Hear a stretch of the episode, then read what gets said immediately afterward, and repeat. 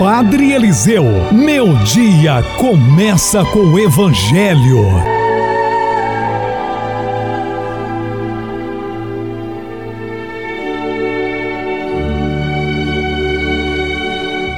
Louvado seja nosso Senhor Jesus Cristo, para sempre seja louvado.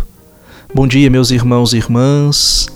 A igreja celebra hoje a festa de Santa Dulce dos Pobres.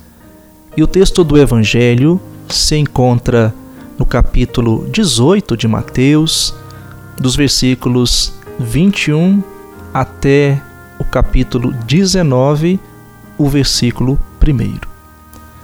Amados irmãos e irmãs, Jesus nos fala hoje de um tema extremamente necessário para a nossa vida cristã.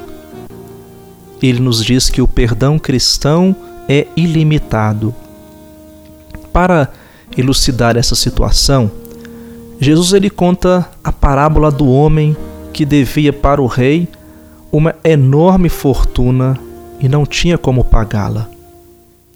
Depois de haver suplicado o perdão dessa enorme dívida, ele é perdoado. Porém, mesmo recebendo perdão de tamanha dívida, não perdoou o companheiro que lhe devia tão pouco. Esse é o retrato de nosso procedimento, de nossos relacionamentos com Deus e com o nosso irmão. Deus nos perdoa dívidas enormes, mas não somos complacentes e misericordiosos com aqueles que nos magoaram, com os que têm alguma dívida para conosco. Usamos dois pesos e duas medidas para julgar e ser julgados. Queremos o perdão de Deus, mas não nos convertemos para oferecer o perdão ao próximo. Irmãos e irmãs, aproveitemos hoje para fazer um exame de consciência e pensar um pouco sobre isso. Nossos relacionamentos seriam muito melhores se usássemos os critérios de Jesus para perdoar, ou seja, perdoar sempre, sem limites, mesmo que o pecado contra nós tenha sido de extrema gravidade. Se o outro pedir perdão, não podemos negar a ele esse perdão, senão estamos agindo como esse empregado perverso e cruel, e também não merecemos o perdão de Deus. Amados irmãos e irmãs, que possamos exercitar o perdão em nossa vida. E isso só será possível se percebermos a presença de Deus que caminha conosco.